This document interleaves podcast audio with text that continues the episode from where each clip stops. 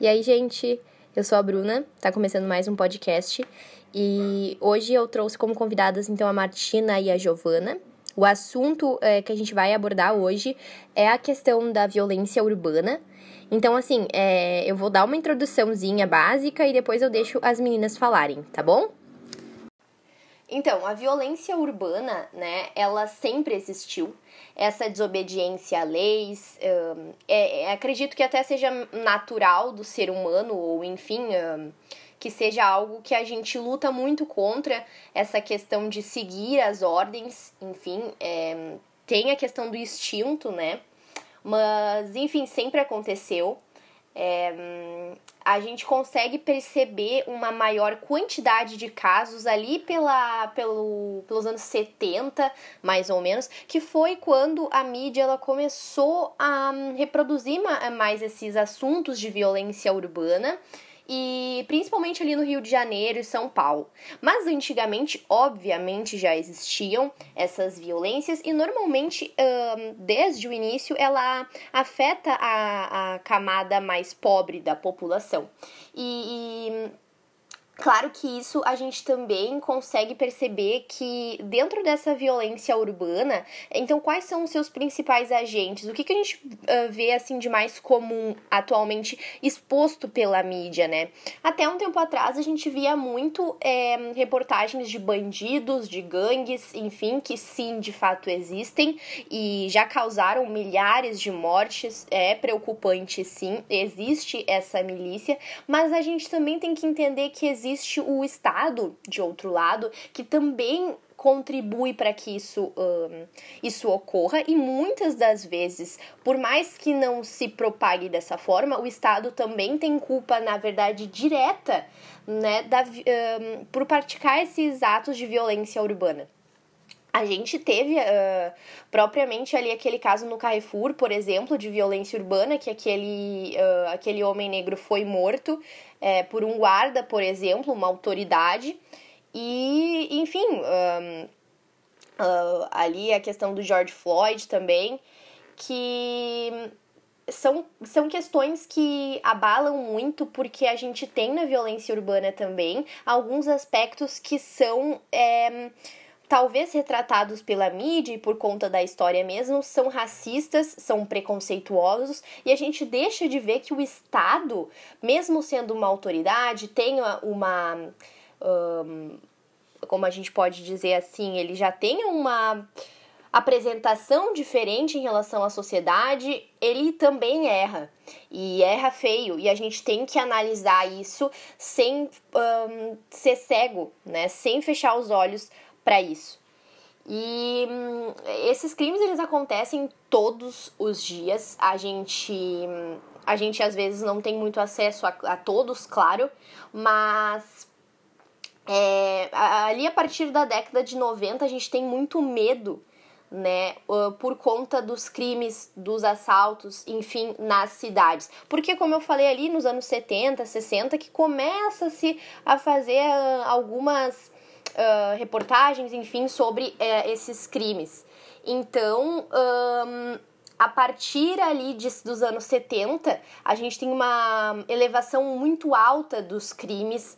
É, e, e, ali a gente tem a questão também do governo militar, que de certa forma também gera violência urbana, a questão da democracia, querendo ou não, também gera violência urbana, ali na questão das revoltas, dos uh, protestos. Então, é, tudo isso, todos esses movimentos que também são políticos, são muito políticos, eles causam a violência urbana, querendo ou não, né? E muitas das vezes tira a vida de pessoas, das vítimas que não, não tinham culpa, é, talvez só estavam no lugar errado, na hora errada. Então a gente também tem que se atentar a isso e talvez também entender que isso é algo sistêmico, que existe porque existe por algum motivo, né? E tentar entender um, por quê. Por que será que os bairros mais pobres, por que será que a população mais pobre se depara com isso todos os dias? Talvez não seja noticiado, né? Mas existe um, um nível muito alto uh, de pessoas pobres, principalmente pretas, que sofrem, né? com essa realidade. E, e qual que é a visão do Estado? Qual que é a posição do Estado a respeito disso? Né? Quais são os crimes que acontecem ali? São 100% pelas milícias dentro da favela? Ou o Estado tem intervenção nisso? Eu acho que fica essa dúvida, essa, na verdade, é, é uma questão que para nós assim é bem clara, a gente sabe que o Estado uh, de certa forma, sim, ele tem uma imensa uh, culpa, uma parcela de culpa ali nesse, nessa situação, mas cabe a nós a gente pensar o que de fato aconteceu é, e o que acontece ainda e vai continuar acontecendo se a gente não mudar essa situação. Então, deixa aí a palavra para as gurias e é isso aí, tá bom? Vamos lá. Falando um pouquinho sobre a segregação espacial. Por mais que seja um nome que a gente não conheça, o que esse fenômeno traz é uma realidade que já é banalizada no nosso cotidiano. Isso porque esse fenômeno é o que descreve essa fragmentação do meio urbano por classes sociais. Então, uh, seria basicamente as pessoas das classes mais baixas se direcionariam para regiões mais da periferia, classe média para bairros um pouco mais nobres e classe alta para condomínios de luxo, para bairros muito seguros, com que dispõem de grande infraestrutura, enfim. Porém, falando um pouco mais sobre as pessoas que vivem nessa periferia, né, nessas pessoas de classe baixa, elas convivem no seu dia a dia com a falta de estrutura.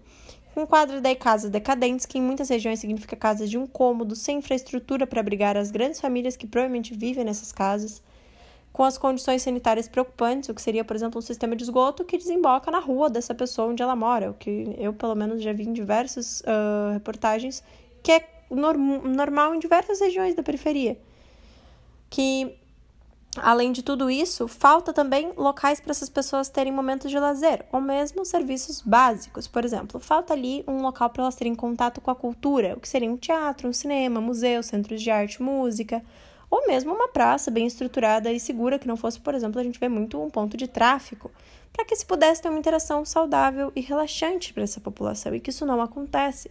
Também não é fácil encontrar mercados um pouquinho maiores que dispõem de mais variedade de alimentos ou farmácias que têm um pouco mais de variedade nos valores medica medicamentosos, ou postos de saúde com um pouquinho mais de infraestrutura, escolas que disponham de um pouquinho mais uh, de, além de infraestrutura, quantidade de professor, enfim, envolve diversas coisas. Uh, então a gente tem que, por exemplo, uh, visualizar que para nós, de classe média ou classe alta, a gente dispõe dessas coisas sem esforço, é aí no centro da cidade, e as pessoas de periferia acabam perdendo certa, certa dignidade no dia a dia, certa, uh, certo acesso, então limita os, os vínculos sociais que essas pessoas desenvolvem e acaba avançando para um, uma proporção social muito maior. Bom, primeiramente, olá, né? Uh, gostei muito da tua fala, Giovana. E eu gostaria de destacar nela uma coisa que tu falou mais no final ali, que eu acho que foi muito importante e é um, um bom bom início, assim, para o ponto que eu quero chegar também, que é a questão do estudo, né? Gostaria de, de comentar também com vocês em como a gente enxerga a falta de oportunidades, né? o desequilíbrio de oportunidades entre, entre as diferentes classes, né? Que é uma forma de violência urbana também, né? A gente sabe disso. E é claro que a mais evidente delas, né? É a questão do acesso ao estudo, né? As oportunidades com o estudo que levam a praticamente todas as outras oportunidades, né? Então acho que uh, a gente consegue enxergar, assim, essa forma de violência bastante agora, mais evidente ainda, eh, evidentemente ainda, né? Agora na pandemia, com essa questão escolar, em que uh, a gente tem alunos, né, que tem adolescentes, crianças adolescentes, enfim, que tiveram aulas praticamente completas, né, de conteúdo completo no ano passado, né, em na maioria das escolas particulares, no caso, e alunos que não tinham acesso a sequer um é, dispositivo eletrônico, né, para acessar qualquer tipo de material, enfim. Então, uh, eu acho que é importante a gente destacar isso, porque eu acho que foi uma coisa que todo mundo percebeu, né, na pandemia. Quem ainda não via isso, quem ainda não enxergava essa diferença de oportunidade, enxergou. E a gente pode exaltar outra questão visível, que é a dificuldade no Brasil que a gente tem hoje de mudar a classe é, social de uma família, por exemplo, né? Então, uh, dificilmente alguém de classe é, média alta, enfim, que já tem dinheiro, vá uh, diminuir de classe. A tendência é só aumentar. Agora, as pessoas que já são de uma classe baixa, né, que não tem muitas condições, a tendência é ficar daquilo pra pior, ainda mais com as, todas as crises, enfim, que nós estamos tendo no país, né? Porque são poucas as oportunidades, né, como eu comentei. Justamente, então, consequentemente, são poucos os que melhoram economicamente de vida, né? Quando a gente fala de violência urbana, a gente entra num assunto que assusta todas as parcelas das classes sociais, preocupa todo mundo, mas que por infelicidade afeta mais as parcelas mais pobres da população, porque elas vivem em zona onde a violência é mais comum, devido à falta do controle policial, que já se dá pelo difícil acesso a essas zonas de periferia justamente pelo risco que proporciona. Por exemplo, um carro de polícia ficar rondando uma zona de periferia onde tem grandes traficantes pode ser um risco muito grande para esses policiais. Então já é difícil que entrar lá, que dirá aplicar leis lá. Então, engloba em sua infinidade, né, essa violência urbana, crimes cometidos contra a sociedade e que deixam diversas pessoas como vítima. Seriam ali crimes como estupro, assalto à mão armada, assalto a banco, né, explodir caixas uh, na busca por dinheiro e por aí vai, homicídios, enfim, todo, esse tipo de violência da pior que a gente conhece em humanidade engloba violência urbana.